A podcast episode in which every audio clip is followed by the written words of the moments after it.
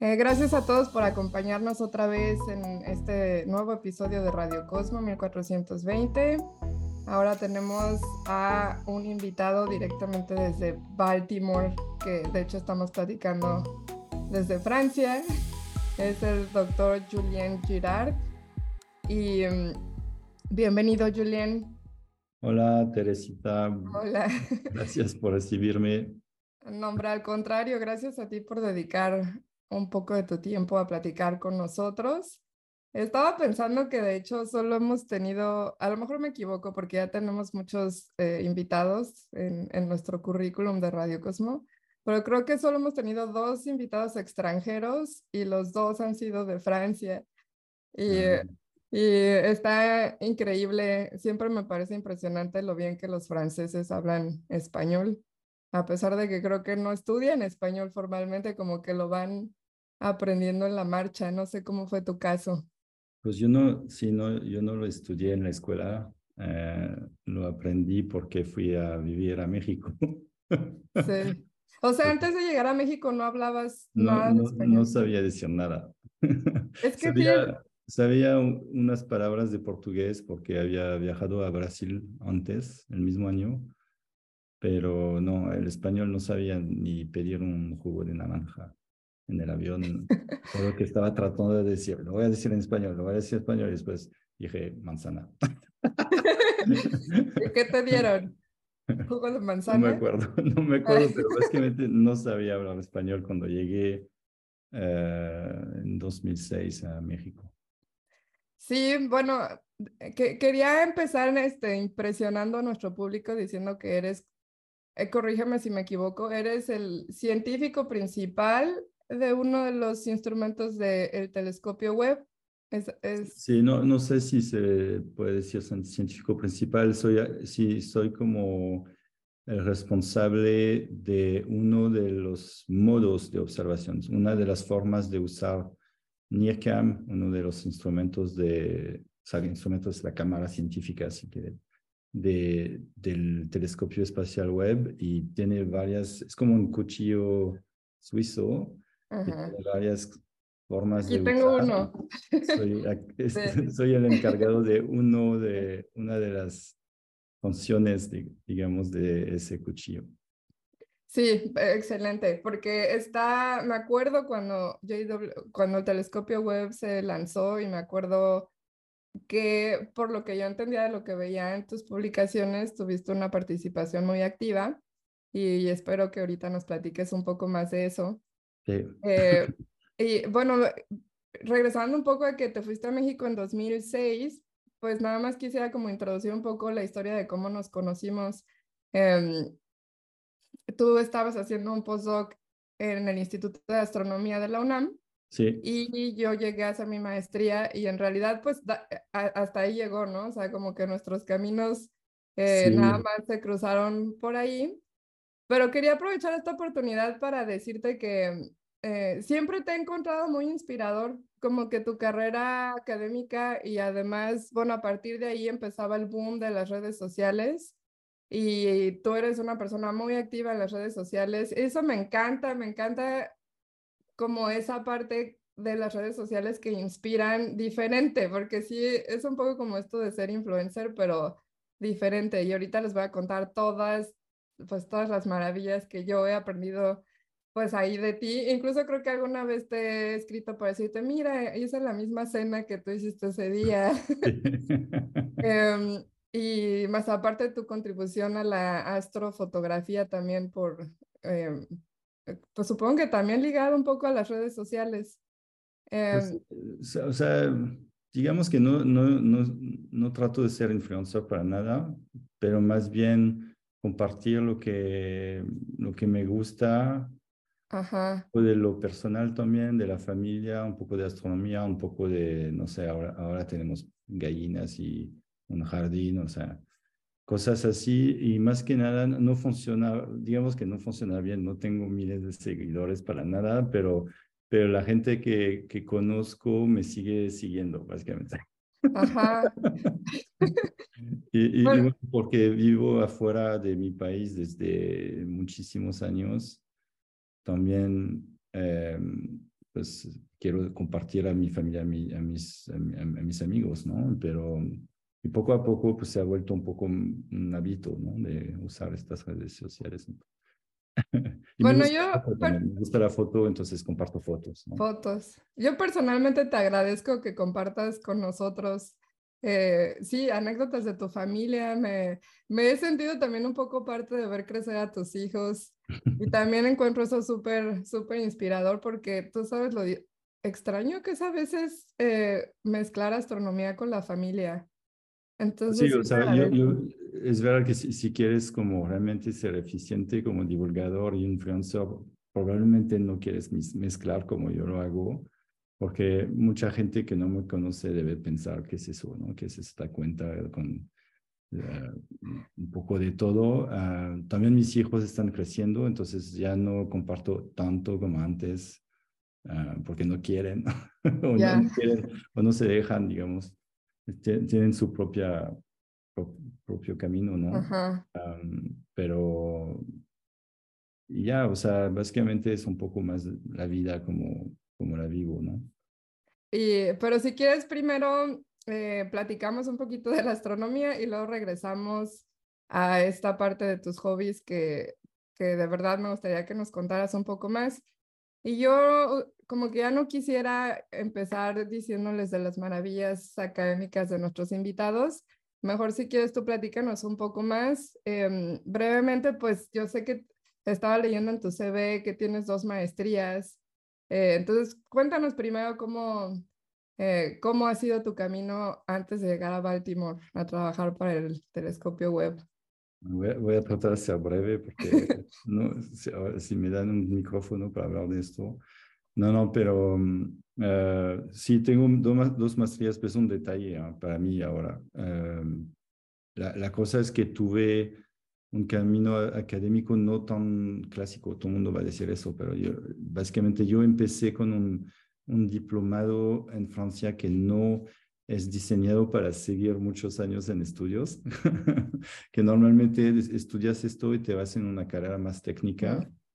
Entonces uh, empecé, y de todas formas era física, pero era una física muy aplicada para básicamente ser experto en medir cosas, ¿no? Uh, y normalmente después de dos, tres años de estudios ya puedes trabajar con esto, uh, y, pero yo no tenía ganas de trabajar, tenía ganas de, de viajar, y estudiar. Entonces eh, me conseguí una beca y fui a Estados Unidos un año de intercambio después de esto. y, em, ¿En qué parte? En, en, Salt Lake City, Utah. Sí. Porque también quería las montañas y quería todo, ¿no?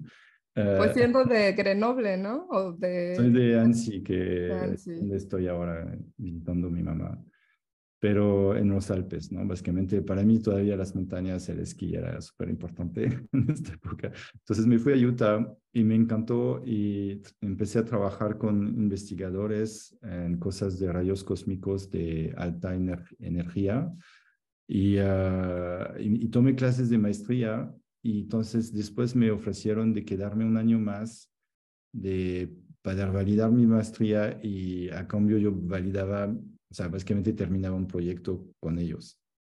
Entonces iba al desierto allá en Utah, eh, instalaba fibras ópticas y tomaba mis clases y fue, fue, fue genial porque realmente me dio ganas de hacer investigación. Em, solo que la parte que hacía era muy, instrumental. O sea, yo hacía un proyecto con láseres y fibras ópticas y espejos. Uh, pero la física atrás del experimento de los rayos cósmicos y yo no tenía, digamos, todas las bases para entender exactamente lo que estaban haciendo los demás, ¿no? Los que realmente uh, era su tema de investigación. Pero, o sea, a ti naturalmente te ya, como que sentías ese hueco y querías... Sí, entonces tuve esta maestría de, de instrumentación física, se llamaba, pero yo quería conocer el resto de la astrofísica. Entonces me apliqué en Francia para otra maestría de astrofísica esta vez. Y entré en Grenoble a esta maestría que era súper teórica, mucho más teórica que, que yo quería, quisiera básicamente. ¿Quién fue tu director, tu tutor? Uh, en este momento no tenía tutor. O sea, era, sí, maestrías más como clases, ¿no? Nada más. Eh... Ah, en este caso eran, eran clases por una cosa como siete, ocho meses y al final había una práctica de, de tres meses. Uh, y, me fue como, ok, pero no tan bien uh, con las clases porque era súper teórico. Entonces escogí después um, una, una, práctica mucho más, mucho más instrumental otra vez, también con cosas de, de, de mm, guías de onda para interferometría, básicamente una cosa un poco más técnica. Ah, y después conseguí, pero justo, justo, justo, una beca de doctorado uh, para hacer pura investigación, pero en Lyon, también en cosas así uh, para la astronomía, pero más técnicas, ¿no? Con óptica y... Um, y bueno, ya después cuatro años en Lyon y después también no me fue tan bien en este momento con mi director de tesis. Básicamente, muchas veces podría haber dejado todo. Ay, ahora sí, ¿quién era tu director? Me lo aconsejaba mi, mi, director de tesis de mejor así mejor deja, ¿no? O sea, no te titules y todo, ¿no? Era súper simpático. y, es verdad, yo, no, yo pienso que era un poco inmaduro también, o sea, yo, yo también hacía muchas cosas afuera del, de, de, la tesis, era, no, yo creo que no era fácil de dirigir, digerir, dirigir, dirigir, perdón, digerir tampoco. y, y después, eh, pues entonces de postdoc, eh, yo apliqué, yo quería ir lejos, o sea, yo me quería marchar de este lugar lo más lejos posible. Entonces apliqué solo en Brasil y en México. También creo que en Canarias, pero, eh, y bueno, en México tuve la beca de la UNAM y me fui a México y luego me, me enamoré de México.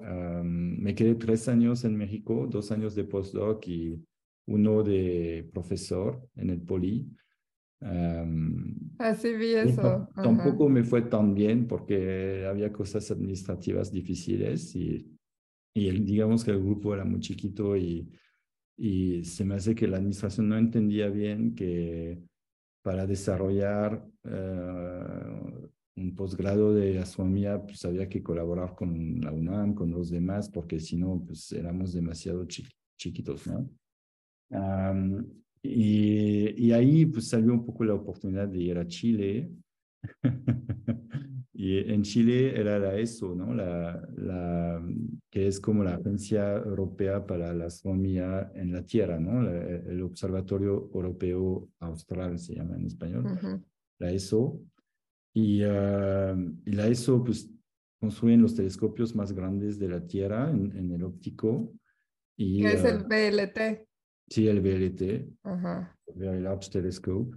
Y uh, bueno, tenían sistemas de óptica adaptativa, que era mi campo, básicamente, y, y no hay tantos expertos en el mundo que uh, saben de esto. Y bueno, por lo menos en este momento, en 2008, 2009, uh, que quieren ir a vivir allá a trabajar. Entonces, básicamente me empezaron a contactar por medio de otras personas que me recomendaron, supongo, y, uh, y el primer año dije, no, me, quedé, me quedo en México, ya soy profesor en México, ya no me quiero ir. Me casé aquí, tengo un bebé aquí. y, y, y, el siguiente año, como no iba tan bien con, con el proyecto en el Poli, dije, ok, aplico y, y ya me, me aceptaron. Y de repente mi vida cambió bastante porque me volví uh, responsable de instrumentos súper uh, super geniales y grandes en eh, telescopios de 8 metros en el desierto de Atacama y me quedé ocho años haciendo esto. entonces ya, ya, no era tan académico, digamos, uh, tenía un poco de 20% de mi tiempo para investigar y 80% eh, de mi tiempo era dedicado a, al soporte del observatorio. Pero ahí desarrollé pues un perfil mucho más de ayudar a la comunidad a conseguir lo que quieren eh, en términos de observación y de resultados astronómicos. También empecé a, o sea, me formé, me, entrené en muchos, muchísimas cámaras científicas, entonces empecé a abrir eh, mi conocimiento de muchos casos científicos, muchas cosas que se pueden hacer con estos instrumentos. Y, ah, y bueno, por fin era un poco pesado porque trabajaba de noche y viajaba todo, todo el tiempo entre Paraná, el observatorio en el norte de Chile, y ah, Santiago, donde tenía, bueno, donde vivíamos con la familia. Y ah, eventualmente, llegando a 7, 8 años, pues ya, me, ya quería un cambio en mi vida otra vez. o sea, ¿pudiste haberte quedado ahí mucho más tiempo? ¿O ¿Pudiste haberte quedado haciendo...? Sí, o sea, sí, originalmente, ah, o sea, en la ESO, con este tipo de contratos de astrónomos de soporte, uh, puedes convertirte más permanente, digamos, a los seis o a los nueve años. Y a mí a los seis pues cambiaron un poco las reglas y porque yo tenía un perfil un poco especial que solo tenía 20% de investigación, bla, bla, bla, eh, habían decidido de ya no convertir uh, gente como yo al contrato fijo, uh, lo cual era súper decepcionante para mí y además no estaba, pues, no estaba planeado así, ¿no? Um, entonces, fue, fue un poco difícil y me traté de cambiar a un, perfil de más que hace más investigación, digamos. Entonces me tenía presión de publicar y esto. Y uh, eventualmente me decepcionó un poco uh, que, varias veces me, dije, me dijeran que no, uh, cuando yo pensaba que había hecho lo que era necesario, digamos. Entonces al final yo decidí de irme, ¿no? O sea, como que el tercer contrato de tres años, yo dije, no, solo dos años, por favor, me voy a los ocho años. Y entonces hice esto y, durante los últimos dos años, pues uh, estuvo ok, pero estuve buscando uh, formas de, de, irme, lo cual ya, ya es más difícil uh, hacer cuando de 40 años, digamos, de cambiar de, lugar y de trabajo y de perfil. Ah, pero ahí, ahí, ahí llegó la oportunidad de Baltimore, uh, porque pues, se, acercaba la fecha, eh, una de las fechas de lanzamiento de, de James Webb ah, Space Telescope, y, y en este momento se pensaba que se va a lanzar en 2018, ¿no? Y, para entonces en 2017 empecé a trabajar en Baltimore. Para las personas que nos escuchan, mm, pues no sé si todo el mundo escuchaba o, o se enteraba de que el telescopio web tuvo muchos retrasos para ser lanzado. Eh, Básicamente estoy hablando un poco de las, las, varias veces que tuve dificultad, porque para enseñar que no es fácil, ¿no? O sea, bueno, el camino de la astronomía, como lo sabes, no es fácil. Es, no solo la astronomía, la investigación académica o no.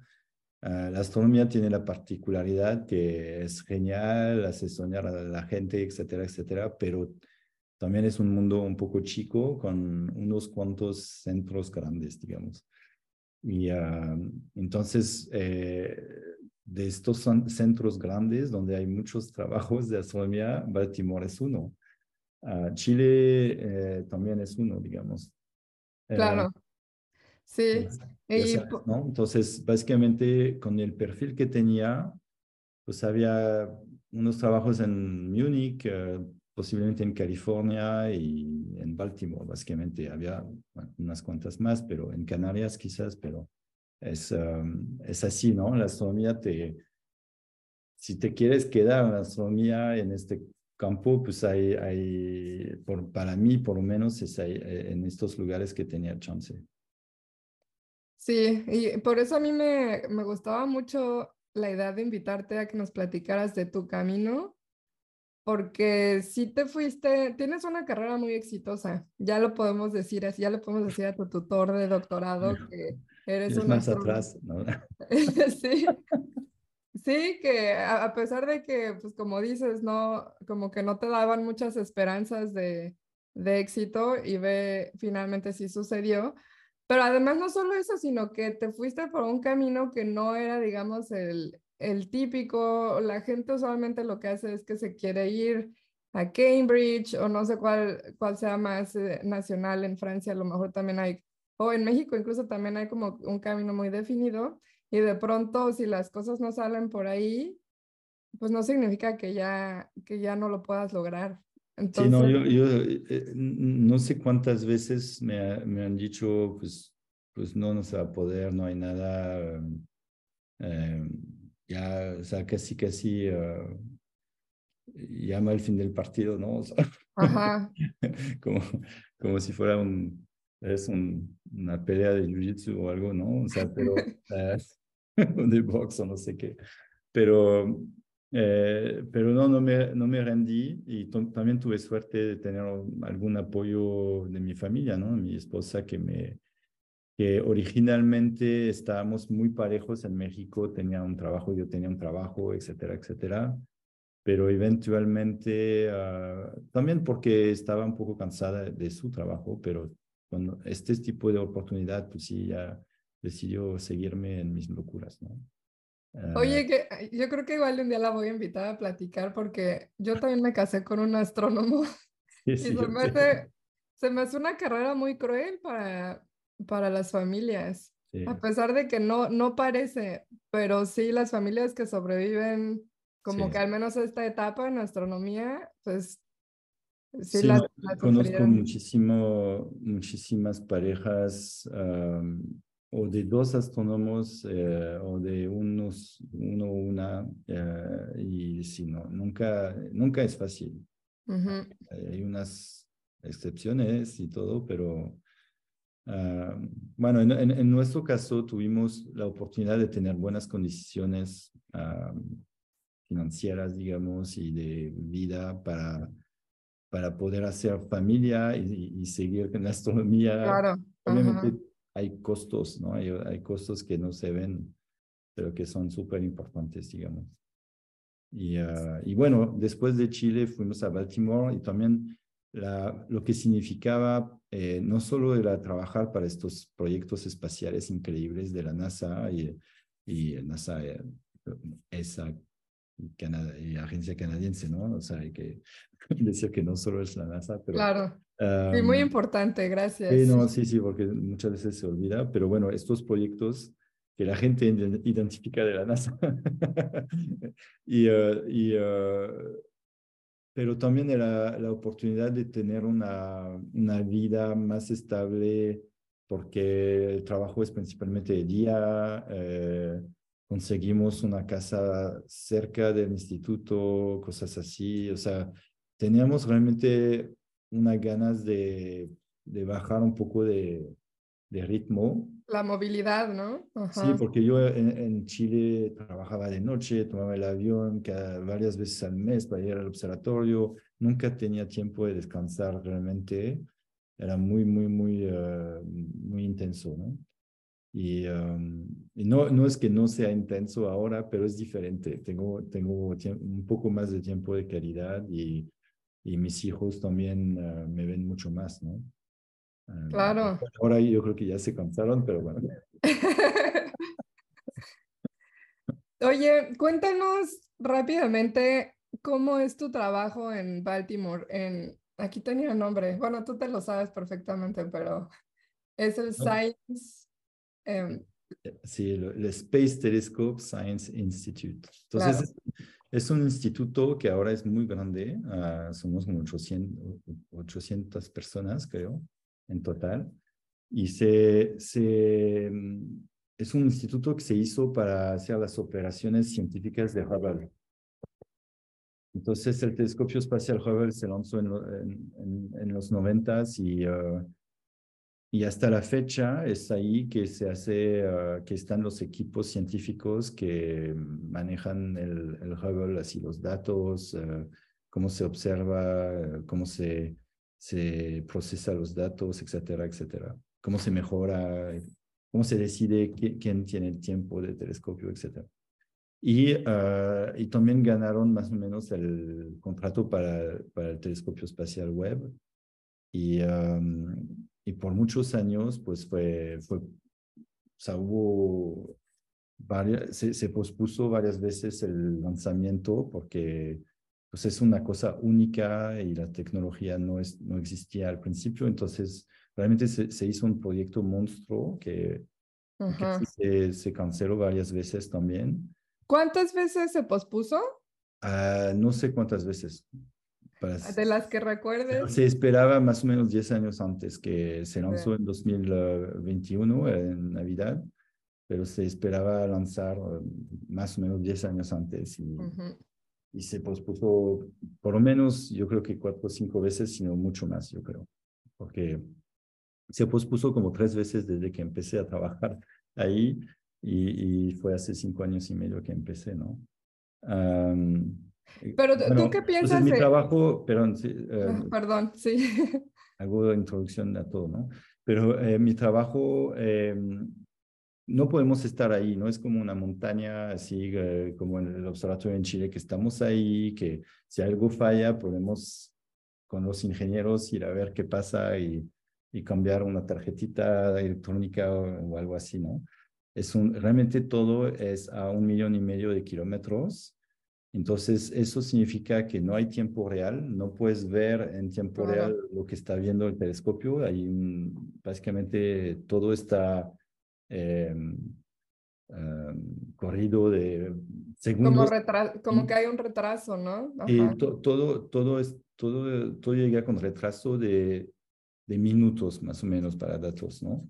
Sino de horas a veces. Entonces, todo tiene que estar perfectamente preparado. O sea, básicamente, si, si no preparas bien las observaciones, van a, la estrella que quieres observar va a estar, no quieres, va a estar al lado del detector, etcétera, ¿no? Entonces, tenemos, eh, en este instituto hacemos uh, herramientas informáticas, o sea, software que eh, ayudan a la gente a observar, básicamente a preparar sus observaciones. También hacemos documentación, tenemos el manual básicamente de todo este, este equipo, eh, manual que astrónomos pueden entender básicamente. Luego tenemos también lo que llamamos el pipeline, que es como realmente toda la secuencia para pasar de datos brutos a datos procesados, que es como todo tipo de Photoshop para astrónomos, si quieres, pero mucho más, mucho más uh, nerd.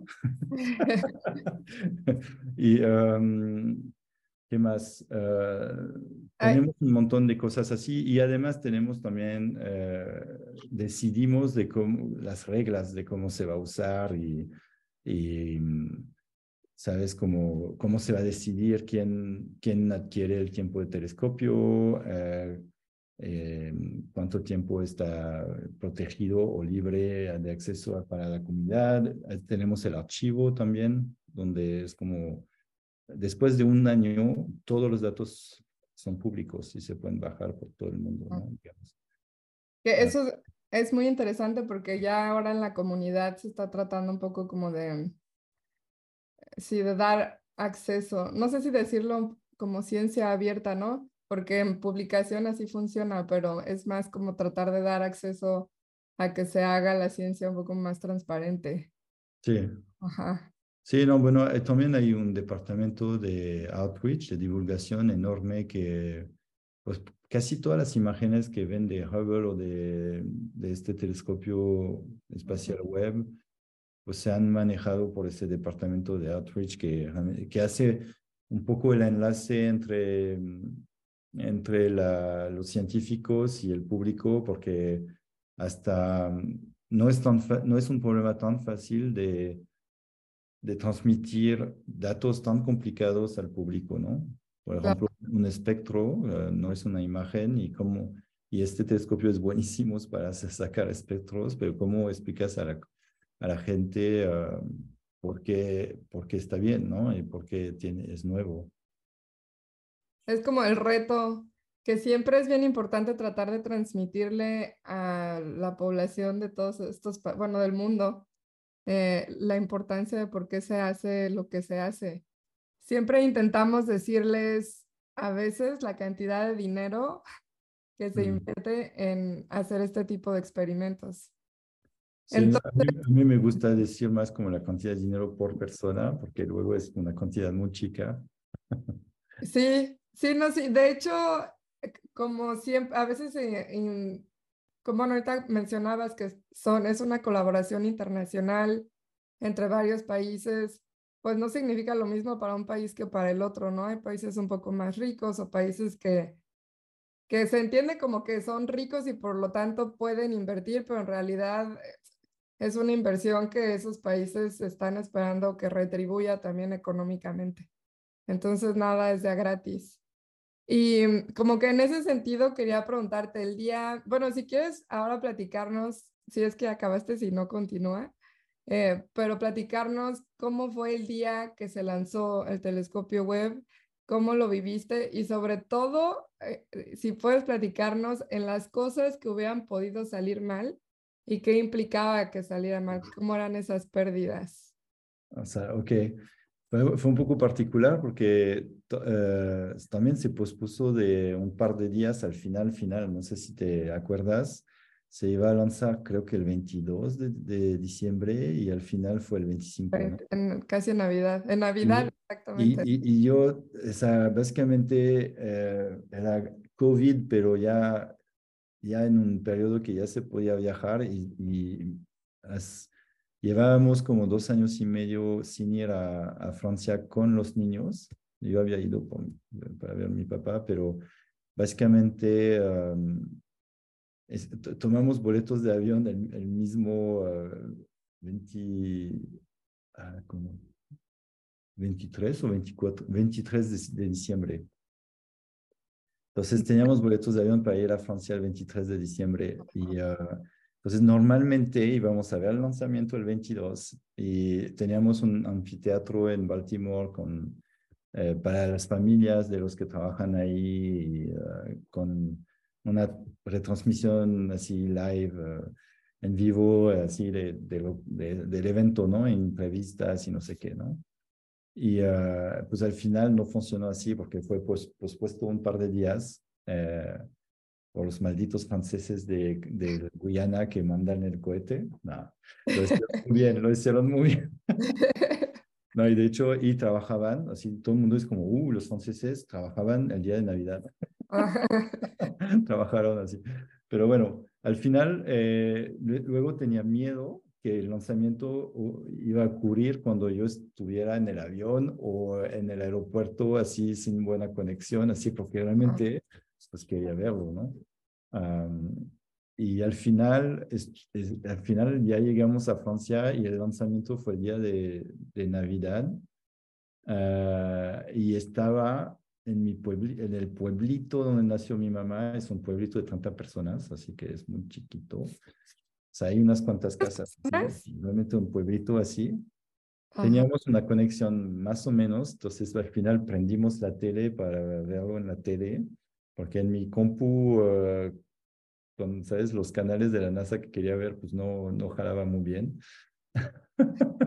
Pero lo vimos, lo vimos en la tele Ah, en tiempo real y con mi familia y, y fue, fue muy especial. Y, y, tenía yo, pues tenía un colega que estaba ahí en la sala de control que me mandaba unos mensajes de texto y diciéndome ah, que todo era ok, digamos. Ah, y eh, fue muy especial. Pero debo decir que hay mil cosas que pueden, o sea, no mil, pero básicamente había como 350 lo que llaman single point failure, o sea, cosas que pueden así eh, solas casi uh, eh, pues hacer que el proyecto fuera un fracaso, ¿no? Así que, o sea, y son muchas cosas mecánicas, ¿no? Eh, o del cohete o del despliegue. Y, y, debo decir que como astrónomo es una parte que, que no conocemos tan bien, porque hay tantas tantos pequeños sistemas que esas partes ni, ni o sea, solo nos queda confiar a, a, la, a los superingenieros que lo hacen, ¿no? Ah, podemos hablar, podemos decir, uy, escuché que esa parte es difícil y desplegar el, ¿sabes? el parasol ah, es difícil y qué tal si no funciona, ¿no? O sea, teníamos muchísimas conversaciones así, pero realmente no sabemos realmente lo que, de qué se trata realmente, ¿no? Uh, porque no lo armamos nosotros, ¿no? El, eh, una de las partes más como eh, que identifican a, a, este telescopio es justo estos como paneles que parecen como de, sí, de panal de abeja, ¿no? Y eso era muy grande y que no cabía en el cohete, entonces se, lo que se ingenió ahí fue que se armara tipo origami en el espacio. Y se dobló el espejo principal, son 18 um, eh, hexágonos, o sea, son 18 y se parece un poco a un panel de abeja. Y uh, son, son 18 hexágonos y la forma general también es un hexágono, ¿no? Uh, de seis, no, pues lados. Y, um, y, y, como no, si no cabía en el, uh, en el cohete hasta el cohete más grande en el momento que se decidió, digamos, el proyecto, que era el, el cohete europeo Ariane 5. Uh -huh. Entonces se dobló y doblado, o sea, la, básicamente las alas del, del, espejo principal están dobladas y hasta doblado, que, o sea, realmente era como quedaba un centímetro cada lado o algo así, ¿no? O sea, muy impresionante. Uh, y luego, no sé, o sea, hay muchísimas etapas de despliegue, pero hubo la, la imagen mágica de cuando se va del cohete, del second, second stage, y ahí realmente tuvieron una, una, idea genial de poner una cámara que sacara una foto, porque esa imagen, yo, yo supongo que ya ves cuál, cuando se va realmente el, el telescopio todavía doblado, se va del cohete, y es la última vez que lo vemos así, uh, que no es una animación, digamos, ¿no? Ajá. Y um, esa imagen para mí fue, fue mágica y no creo que no sabía que iba a haber una imagen así, digamos. Fue, fue una sorpresa para mí. Y uh, realmente me encantó. Eh, aunque fue así, fue muy... Y además así se va, se va el telescopio y luego sale un poco el panel solar, uno de los paneles solares. Y es una buena noticia, ¿no? O sea, todo está, se está moviendo. Y la verdad, después fue súper rápido. O sea, fue, es más o menos un mes de viaje para llegar al, al punto uh, Lagrange 2, que es como el punto, básicamente la, el lugar donde va a orbitar, ¿no? Uh, a un millón y medio de kilómetros. Pero fue, se me hizo muy, muy rápido porque todos los días había cosas nuevas y a qué velocidad va, qué tan, cuánto, cuántos kilómetros más ha hecho y qué se abrió y todo, y todo iba nominal, nominal, nominal, nominal. Sé que hubo unas cosas un poco más uh, donde la gente se puso nerviosa uh, en la sala de control, así realmente había unas veces que, que no, por ejemplo, no se, no se supo si había llegado bien el sistema, pero luego lo, lo supieron por otro sistema que midió, o sea, había cosas así, um, pero globalmente lo han ingenierado tan bien y, y con muchas, uh, o sea, con un cuidado así increíble que, que más o menos todo se podía recuperar. Todo lo, lo, poco difícil que fue, eh, se recuperó por otras cosas que sean, sean, estaban planeadas básicamente. La última pregunta que yo creo que te haría sobre el telescopio es si nos pudieras contar algo eh, que esté pasando ahorita con, con eso, porque supongo que, o sea, nosotros ya no escuchamos de eso en las noticias, pero yo les aseguro a todos los que nos escuchan que todos los días hay algo, o está pasando todo el tiempo algo, hay gente, hay muchísima gente trabajando actualmente mientras hablamos con esos datos y, y se vienen muchas sorpresas en, pues yo creo que no sé, no me sorprendería si mañana nos levantamos y ya hay como una noticia impresionante nueva, etcétera.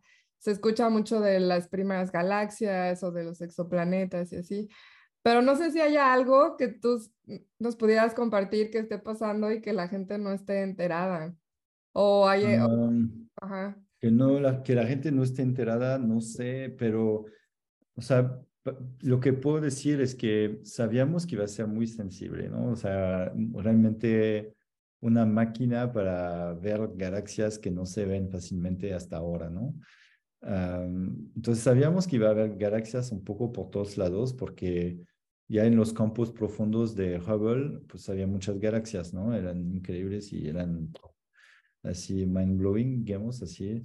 Ah, pero realmente fue más que, para mí fue, fue mucho más que esperaba. O sea, cuando empezamos a ver estas imágenes, hasta ni siquiera las que se compartieron, eh, imágenes que tomamos eh, durante la, las pruebas, digamos, cuando todavía todo era, eh, o sea, no lo podíamos compartir, digamos, y veíamos estas galaxias por todos lados, o sea, realmente, porque todo lo que es rojo, todo lo que es como un poco lejano y joven en el universo, pues sale en, estas imágenes y a un nivel que pues, yo no me esperaba. No me esperaba que además de, se, se, iba a ver detalles de estas galaxias lejanas, ¿no?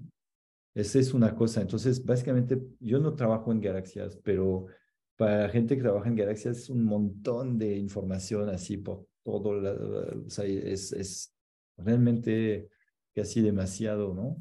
Ajá. Ah, y, uh, y, yo me dedico a tratar de hacer y sacar fotos, básicamente imágenes directas de exoplanetas. el exoplaneta es súper débil y la estrella es súper super brillante y tratamos de, de ver el exoplaneta y usamos un campo muy chiquito, es como hacer un zoom sobre una sola estrella, ¿no? Ah, y hasta en nuestro campo súper sumeado, digamos, a veces hay galaxias, o sea, hay galaxias en el, en el fondo que que podemos interpretar como planetas. Y eso también es una cosa así de, así muy difícil de, ah, que sabíamos que era posible, digamos, pero no esperábamos que era tanto, ¿no? O sea, Oye, es un nuevo problema. Tenemos fotobombing de galaxias, ¿no? O sea, ah, bueno, ese no es muy científico, digamos, pero en cosas científicas, pues las galaxias que son súper eh, lejanas que son básicamente las galaxias que se formaron 200, o sea, unos cientos, o sea, unos, dos millones, 200 millones de años después del Big Bang, o sea, que son realmente súper cercanas del Big Bang. que Hubble realmente se, se, se tardaba horas y horas de observación para ver un poquito pues ahora con el, con el telescopio espacial web, pues se ven súper bien y se detectan su, sus líneas de emisión, básicamente en el espectro, la composición química y cómo se está corrida hacia el rojo porque están lejanas, se detectan súper bien, parecen casi uh, teóricas, ¿no? dibujadas por, uh, por un profesor.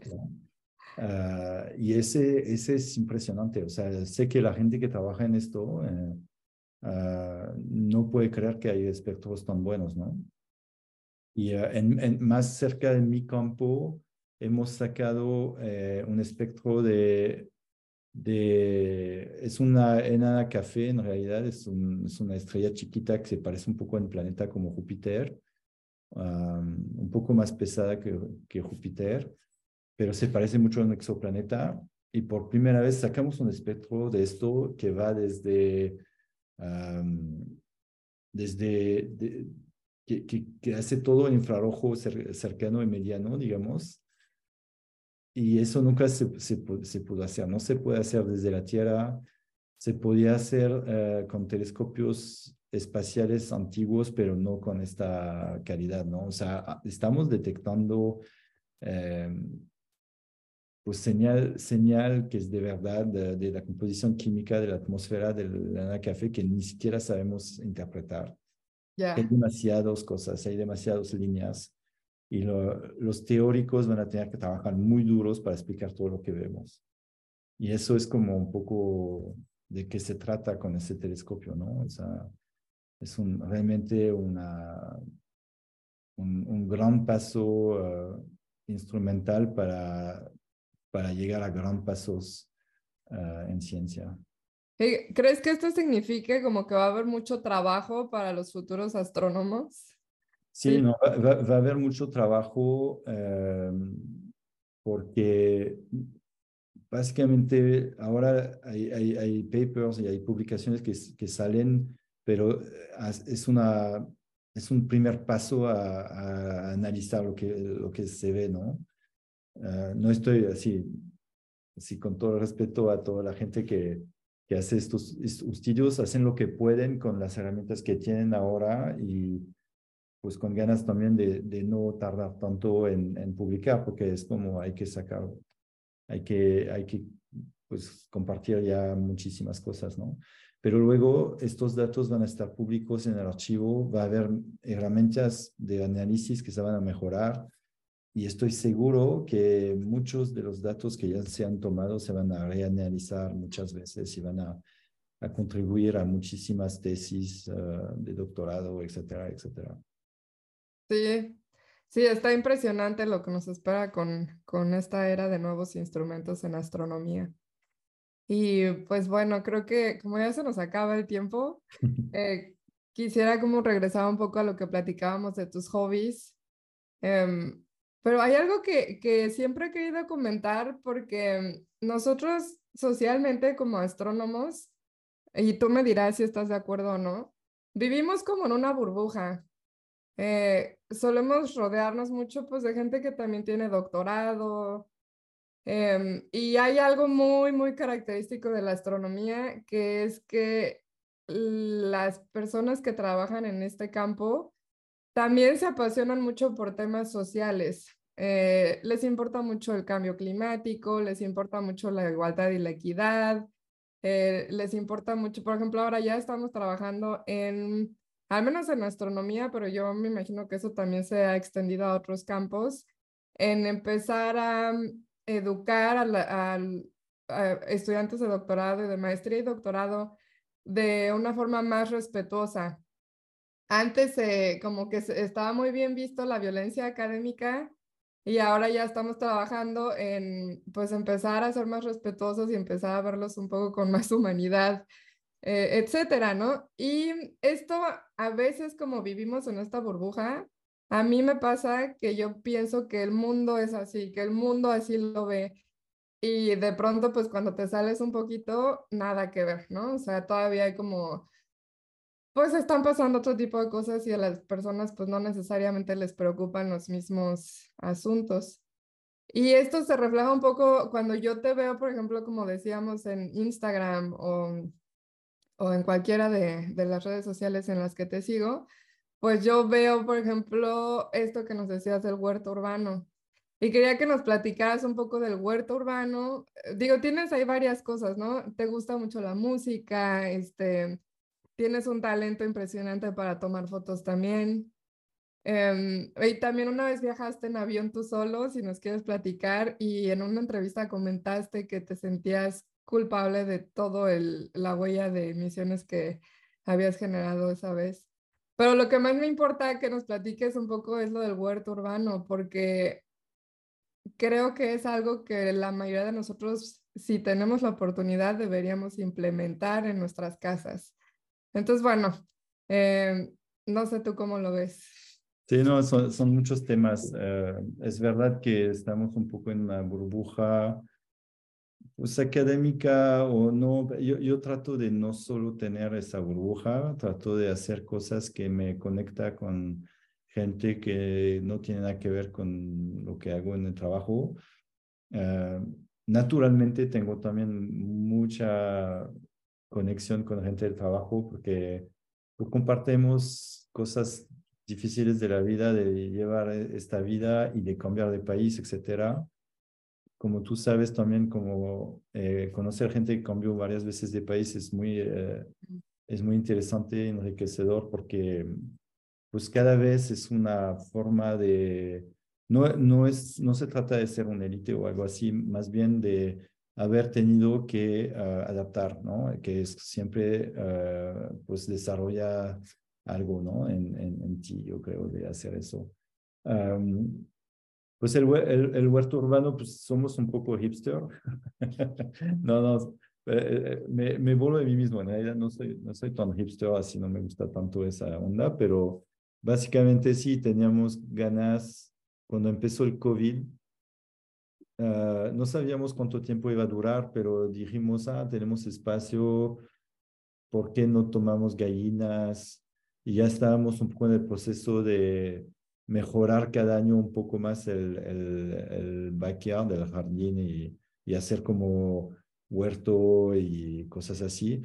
Realmente no es, no es fácil. O sea, yo tengo eh, granjeros en mi familia y es, eh, o sea, es, su vida, ¿no? Es su vida, no se van de vacaciones casi casi, o sea, es como nunca, es, uh, es muy difícil. Entonces, no tengo la pretensión para nada de, de, de, hacer eso para ser sustentable o algo así, me gustaría, pero eh, la, la, dura realidad es que, pues ahora, por ejemplo, es invierno, pues no hay nada en el huerto porque no tenemos un, eh, una greenhouse, ¿no? No tenemos como... Un, sí, una casita. un invernadero. Uh, invernadero, ¿no? No tenemos esto, básicamente. Y, um, y es muy difícil, o sea, cuando o sea, pones coliflores y eh, crecen y después están llenas de, de uh, ¿cómo se llama? De gusanos o de... Sí, de slugs, ¿no? De... Sí, sí, no, pues es súper difícil um, hacerlo, digamos, sin productos así uh, y, y, y, tener una cantidad que es suficiente hasta para una familia de cuatro, ¿no? O sea, es como súper... O sea, tomate, o sea, jitomates sí, ok, funciona en el verano, pero lo demás es como muy, muy difícil. Uh, porque digo esto, de todas formas, sí, me, me, gusta esta conexión un poco a algo eh, muy básico, que es como pues, cultivar algo. Uh, um, y sobre todo porque pasamos el día y a veces noches trabajando con computadores y datos y algo que es muy desconectado. Luego también, pues la conciencia de nuestro lugar en este universo quizás o sistema solar por lo menos um, es, es quizás un poco más desarrollada en la gente que estudia astronomía, porque tenemos muy claro un poco lo que se trata, ¿no? Que estamos en, mm. en, un lugar que se llama Tierra y que se mueve ahí y que solo hay una, que las, pues las demás exo, los demás exoplanetas están súper lejos, o sea, no, no hay plan B, digamos, ni siquiera Marte es como tan cerca, digamos, y no tan habitable, digamos. Uh, entonces, como que realmente eh, es fácil de soñar en cosas tecnológicas así locas, pero, pero en la realidad tenemos que, que vivir en este planeta y, y preservarlo, ¿no? Uh, entonces ahí llega un poco la culpa porque como astrónomo y como sí. alguien que, que, construyó una familia internacional y multicontinental, uh, es, prácticamente imposible no tomar el avión, por lo menos de vez en cuando. Um, quizás lleva, vamos a llegar a un momento que no se va a poder porque va a ser demasiado caro o, o mm, hasta menos razonable que ya lo es ahora. Uh -huh. Pero, verdad, eh, yo yo no puedo vivir sin ver mi familia del otro lado de, del charco, digamos, y es complicado, es complicado, uh, ya es complicado verlos de una vez al año, por ejemplo, uh, si se trata de una vez cada 10 años o nunca, o en barco, es complicado, es, es muy complicado. Pero sí son cosas que, que nos importa, que nos importa. Um, y y, la verdad es súper difícil de, o sea, nadie es, um, nadie es perfecto en estas cosas. Um, también, pues, en, en, América del Norte la, la conciencia es diferente, digamos, um, que lo que se está pasando en Europa. Tengo muchos colegas en Europa que, que realmente ya no, casi no toman el avión, etcétera. Um, y también hay, hay, este tema que tocaste, que es como también la, um, la violencia académica, ese también es, eh, es, es, ese tema yo creo que sí, en algunos institutos de investigación hay, hay un, un, empujón fuerte para cambiar prácticas y tener una mejor cultura de trabajo en general. Y se trata de, pues, de diversidad también, de inclusión y o sea, de inclusión puede ser eh, de género, como puede ser de,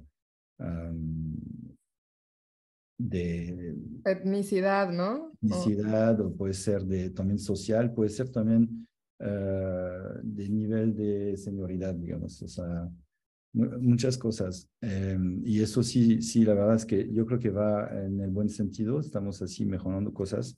Yo soy como hombre blanco privilegiado, ¿no? Etcétera. O sea, sé las dificultades que tuve, pero, sé, pero no puedo apreciar lo que hubiera sido, eh, eh, no sé, con pues otro color de piel o otro género o otra identidad, etcétera.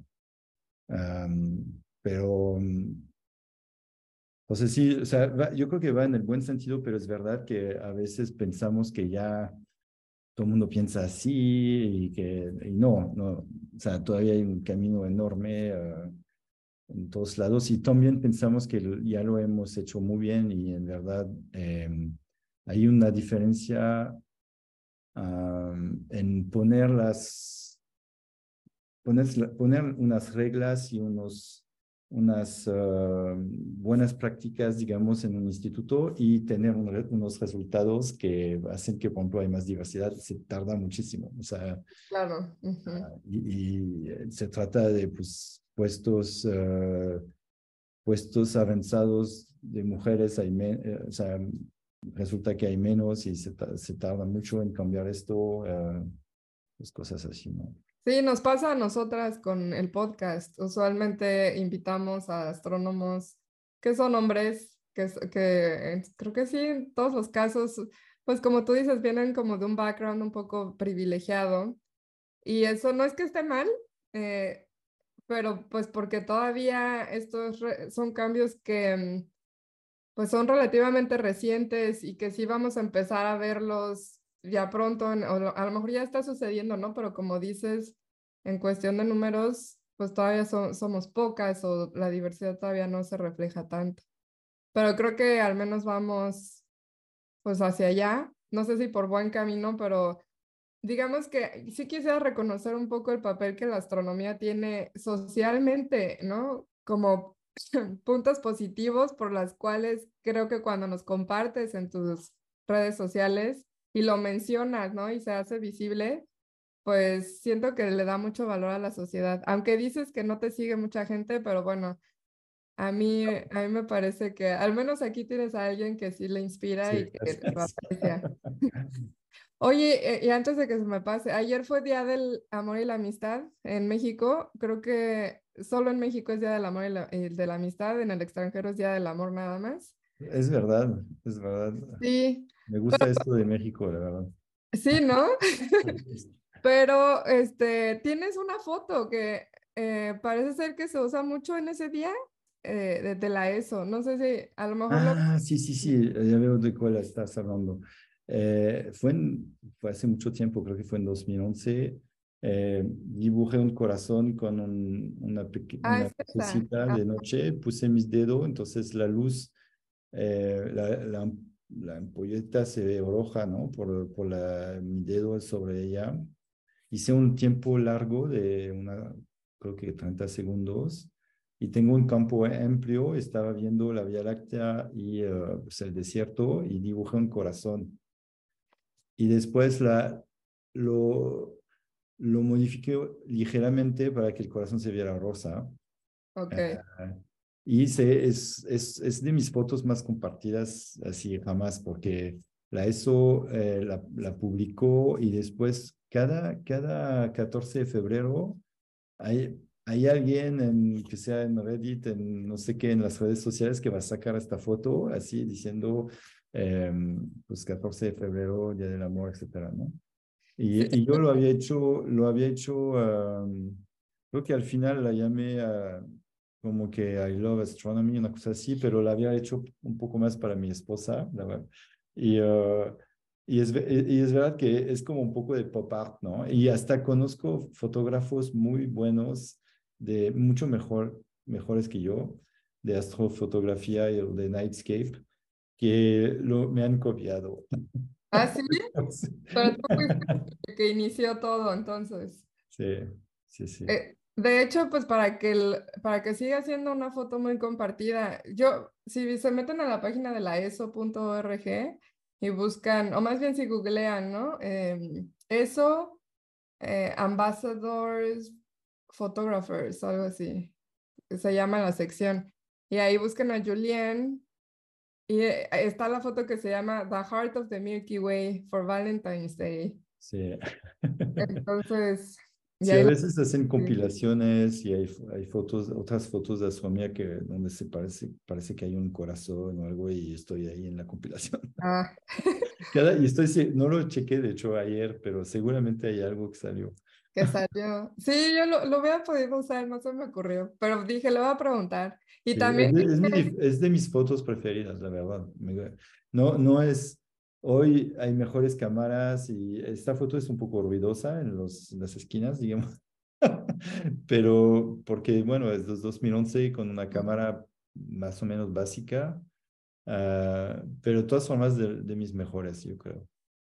Y también en el mismo, porque tienen como la colección de fotos que pues tienes para la ESO, y más abajo está cuando Brian May visitó Paranal. Sí, no, o sea, en Paranal teníamos visitas un poco de, pues de VIPs, ¿no? De gente, y uno, bueno, tuvimos muchas, pero Brian May, el guitarrista de Queen, fue, fue de las mejores, ¿no? O sea, yo tuve, tuve suerte de, pues de compartir bastante tiempo con él y, y de, pues eh, fue, fue padre. Además, él tiene, o sea, tiene un doctorado en astronomía que terminó así después de su carrera de de músico y, y es, es, muy simpático. Sí.